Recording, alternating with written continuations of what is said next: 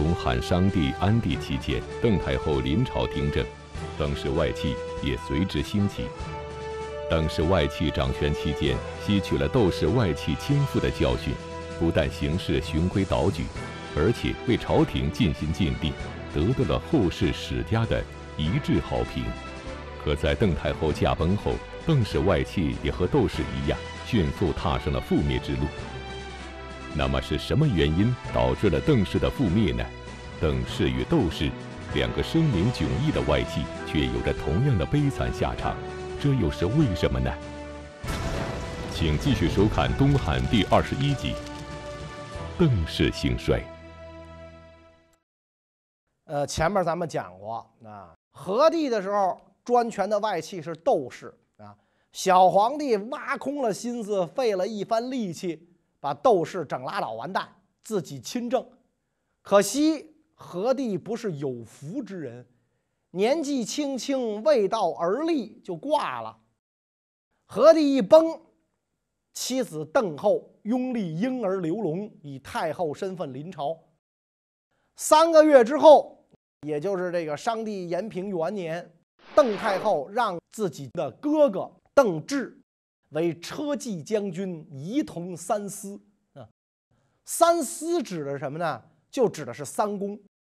三公各自有司，司就是官署，各自有司。那所以这个开府仪同三司的意思，就是说有名号的大臣，他的地位相当于三公。所以仪同三司这个名号，在这个以后历代王朝当中。都是非常高的尊位，这个名号就是从邓志开始的，所以实际上这个邓太后的这个哥哥啊，邓志就控制了朝政。另外，这个邓志的这个兄弟邓奎为虎贲中郎将，邓弘这几个人都做侍中，邓氏一门开始登上了权力的最高舞台。当初拥立刘龙。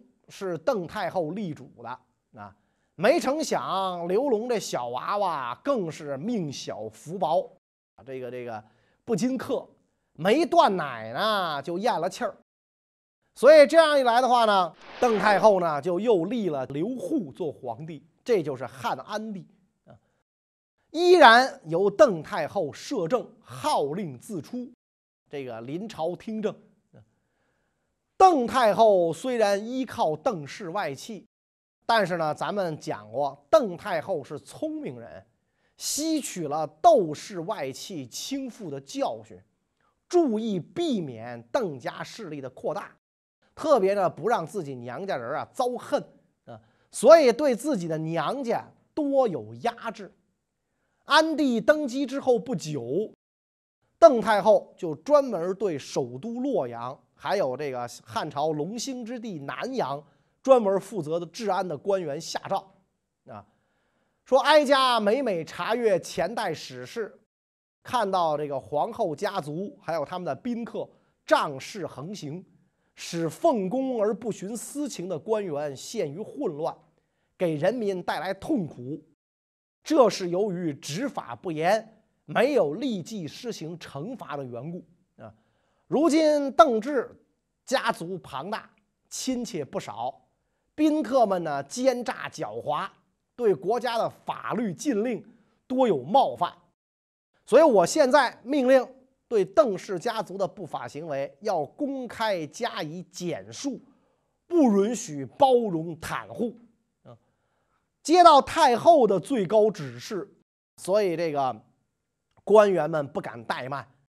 从此以后，邓氏家族亲属凡是有犯罪的，官员们也基本能够做到依法追究啊。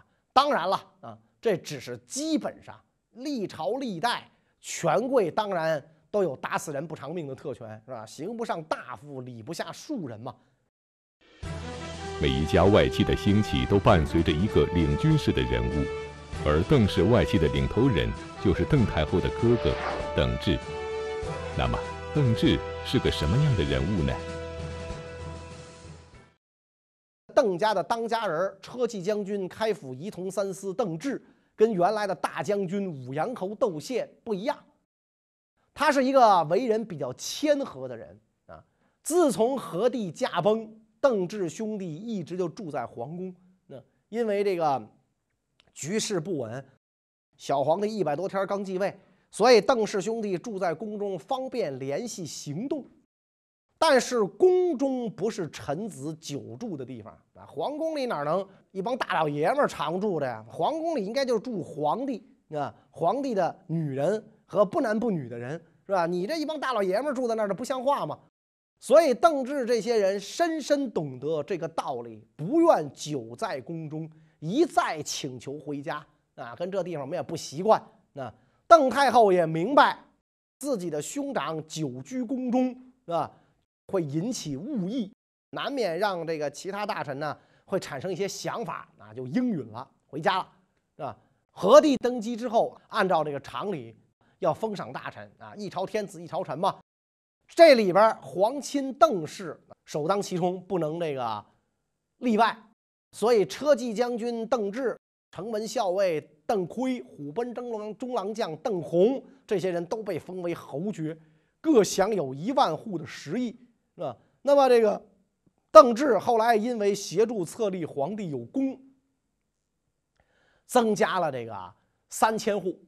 邓志和他的弟弟们推辞谦让，但是未获批准，所以就躲开朝廷的使者，绕路前往皇宫大门，上书陈述自己的请求啊，不要加封我们，我们不想干。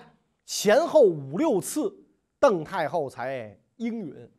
安帝永初二年，到了公元一百零八年啊，邓志带兵和羌人打仗，大获全胜，所以邓太后派使者迎接邓志，将他任命为大将军啊，这就到武臣之首了啊。原来是车骑，车骑上面票骑，票骑上面大将军。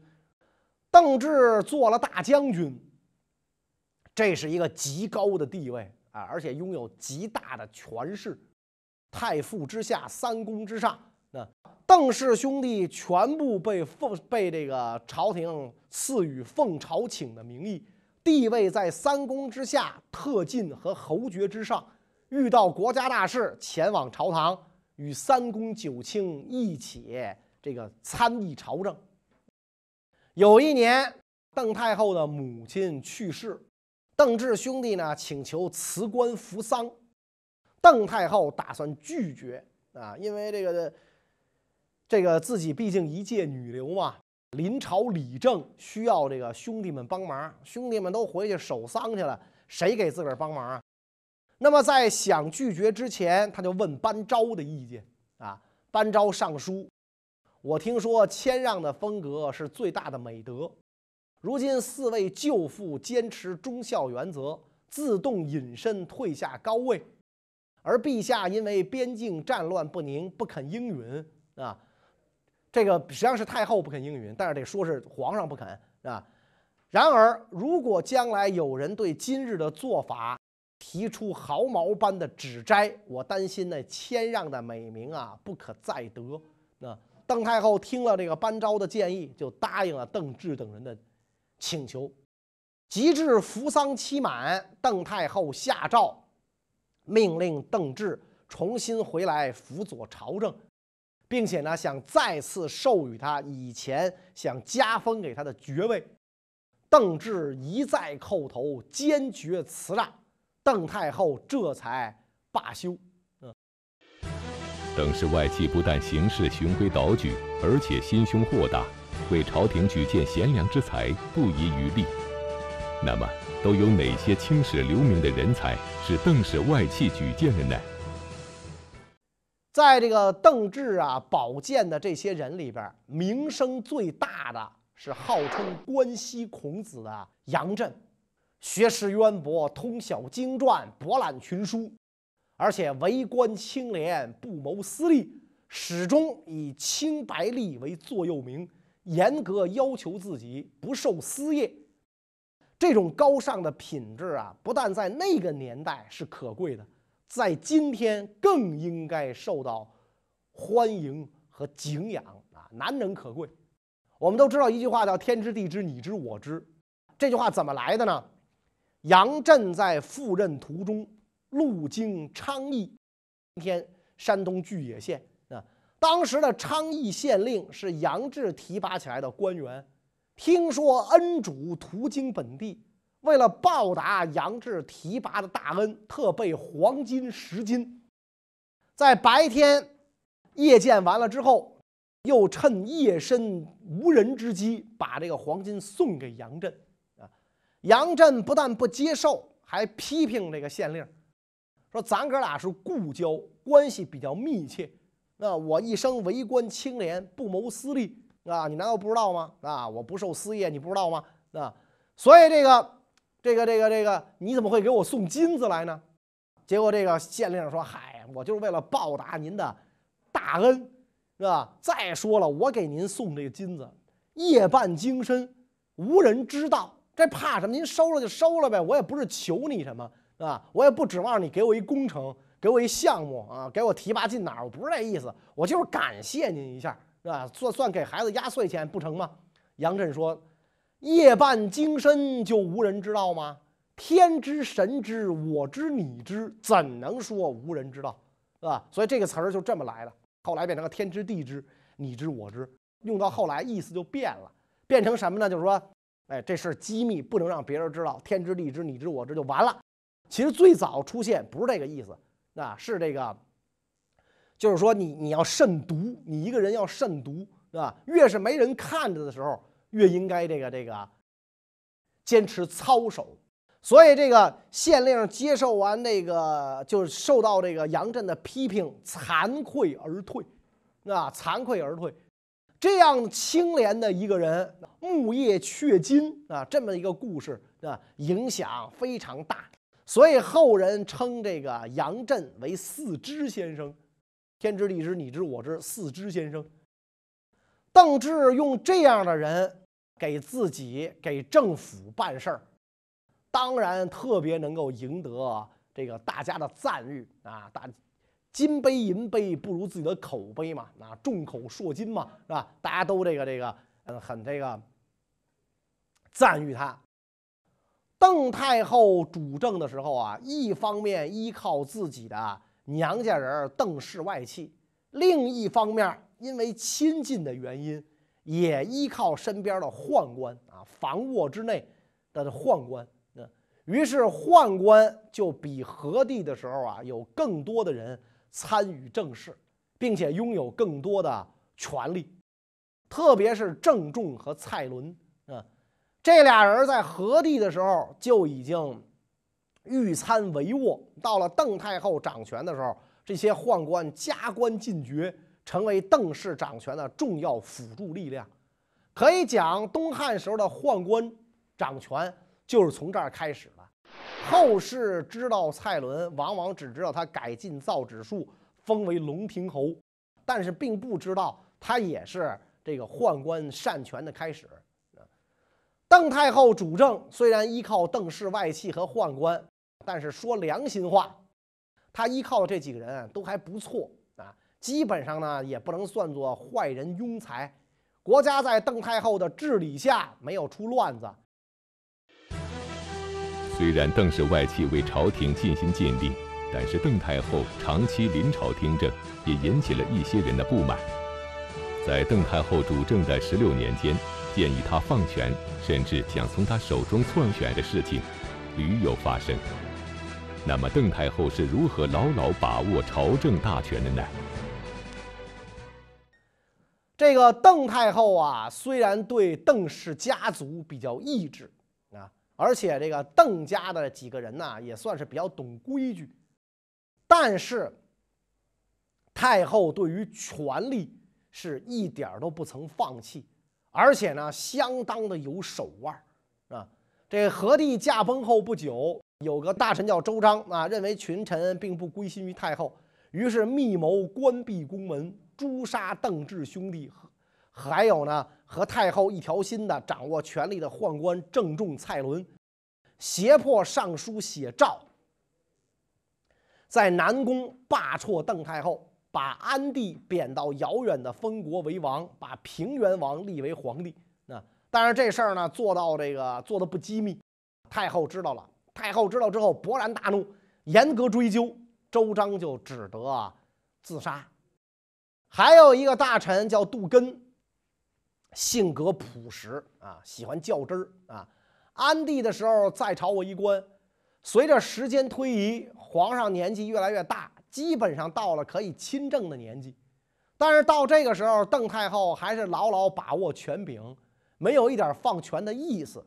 杜根认为呢，这么做不对啊，就和另外一个大臣一起上书，建议太后归政于皇帝啊。太后非常生气，下令逮捕杜根啊，用这个麻布袋子装着，在大殿上活活打死啊，这叫扑杀啊。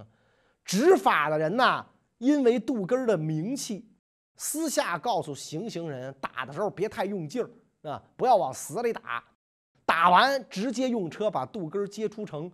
所以杜根得以苏醒过来，跟他一块挨打的那个人没抗住，就直接就给打死了。然后太后命令人来检查，看看这俩人到底被打死了没有。杜根假装死啊，就是装死，装了三天，直到这眼睛里边都生出了蛆。太后以为他死了，这才作罢啊！杜根儿才得以逃跑，跑到外地当了个酒保，一直干了十五年，干酒保啊！所以可见邓太后啊，为了这个权柄，也是这个心狠手辣的这么一个人。太后牢牢把持权柄啊，对建议他放权的人非常生气，对杜根儿这样的外姓臣子毫不客气。就是对自己邓家人也不留情面啊！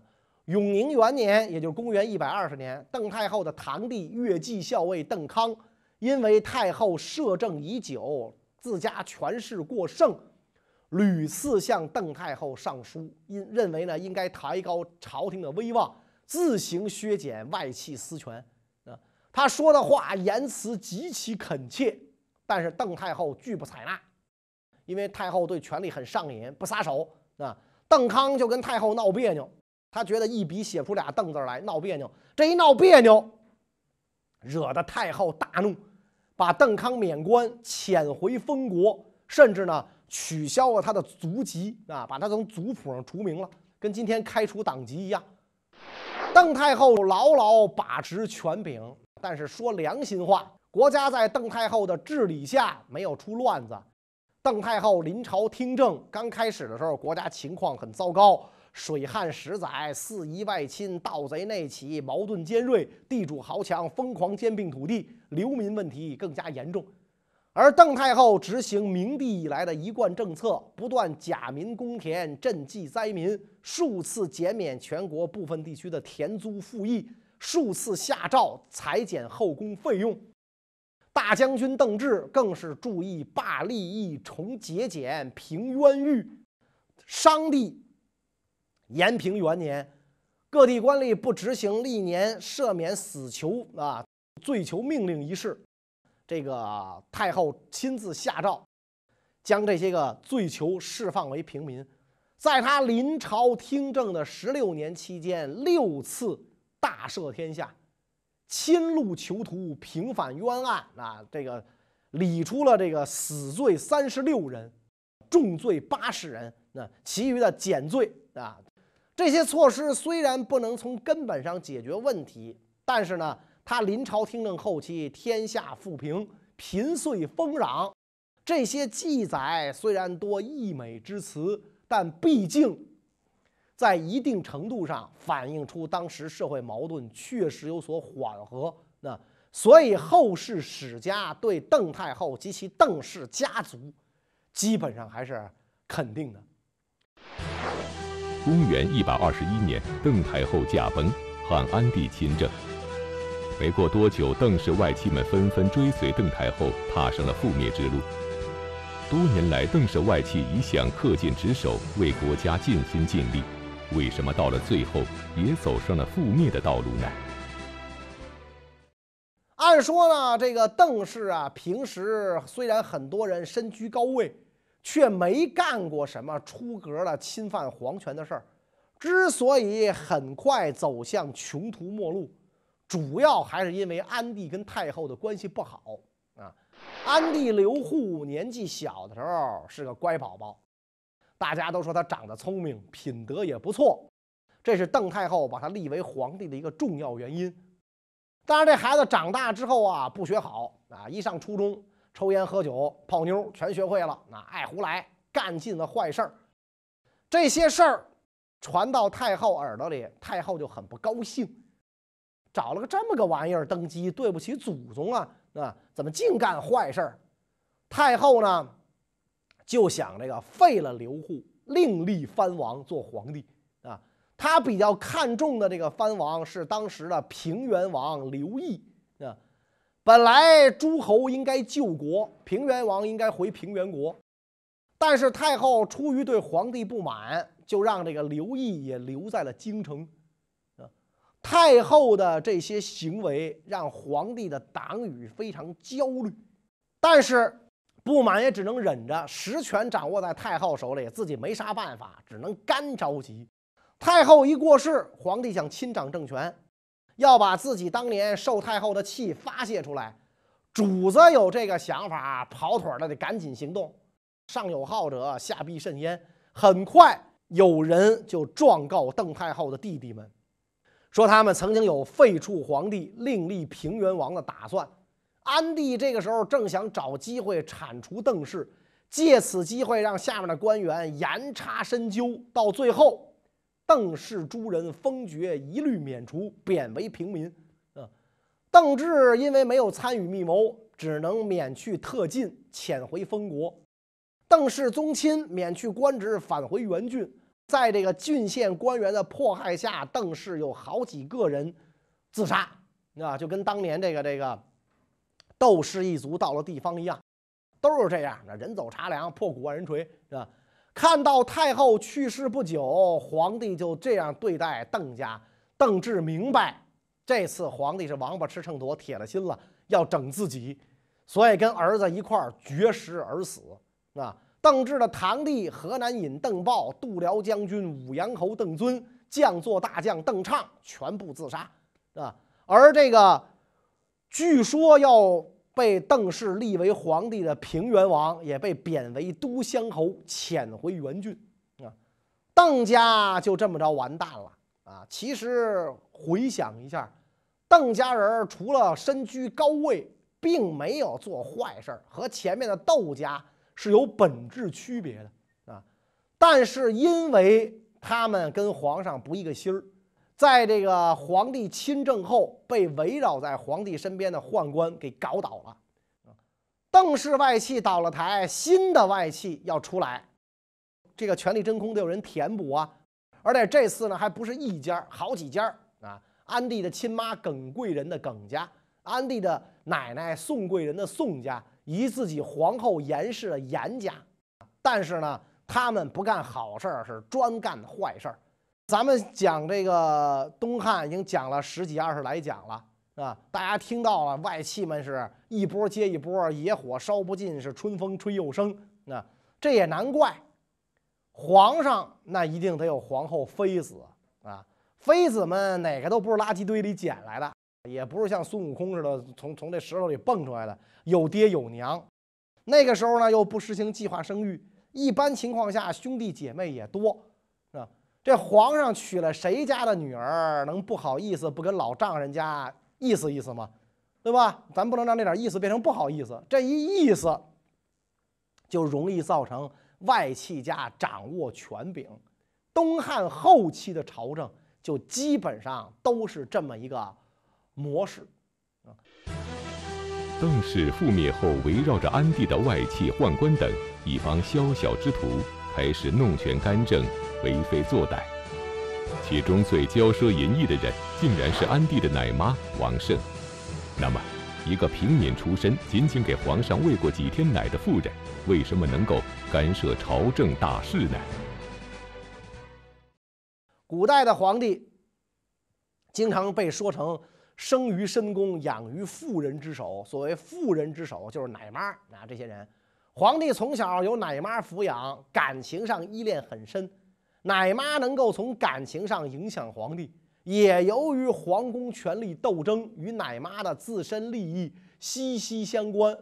为了自身利益，奶妈难免被卷入权力斗争，更由于接近权力中心，谋取私利方便啊，奶妈是难以拒绝权力的诱惑。所以，在中国历史上，奶妈弄权的事儿不少，成为中国皇权专制的特有的景观。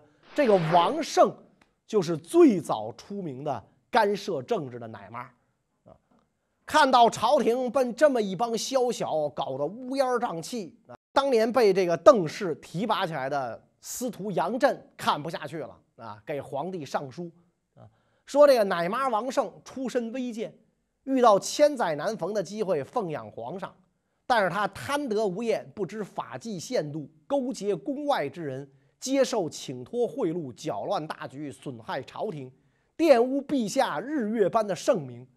女子和小人接近他们便高兴，疏远他们便怨恨，委实难以豢养。这是孔子说的啊，唯女子与小人为难养也。所以陛下应该尽早让奶妈出宫，命她在外居住，这样可以同时发扬皇恩与圣德，对上对下两全其美。还是跟原来这个大臣劝皇帝疏远这个窦氏是一样的。结果，安帝对这杨震的上书一笑置之，不但没有批准，还拿给周围的这些个小人传阅。这些人就都非常仇视杨震。在这帮坏人里边，最骄奢淫逸的是安帝奶娘王胜的女儿伯荣啊。按说你伯荣算个啥身份？但是他仗着啊，这个皇上是自己的奶哥哥。就狗仗人势，甚至和宗室私通，闹的是满城风雨，甚至让朝廷按照自己的意思处理封国的继承问题。司徒杨震实在是看不下去了，义愤填膺，再次上书弹劾，结果还是不了了之。安帝沉湎于酒色，朝政委托给宦官外戚，对国家大事不闻不问。是吧？这个安帝的养母一直居住在甘陵，乳母王胜和女儿伯荣奉诏到甘陵扫墓，一路之上是作威作福，沿途官吏纷纷前来伺候，甚至连河间王刘开、清河王刘延平也不得不出郊迎接，是甘拜下风。王胜母女是出尽了风头！所以皇上的奶妈母女啊，这么的肆无忌惮。横行霸道，惹怒了很多大臣，纷纷上表弹劾。安帝不但没有醒悟，相反还封乳母王胜为野王君。这是东汉朝廷日益腐败的一个缩影啊！所以从安帝朝开始，外戚、宦官、内侍这些一听就不是什么好玩意儿的角色。通通登上历史舞台，把持朝政。那么，东汉朝廷在这些人的控制下，将走向何方呢？关于这个问题呢，我们下一集再为大家讲述。谢谢大家。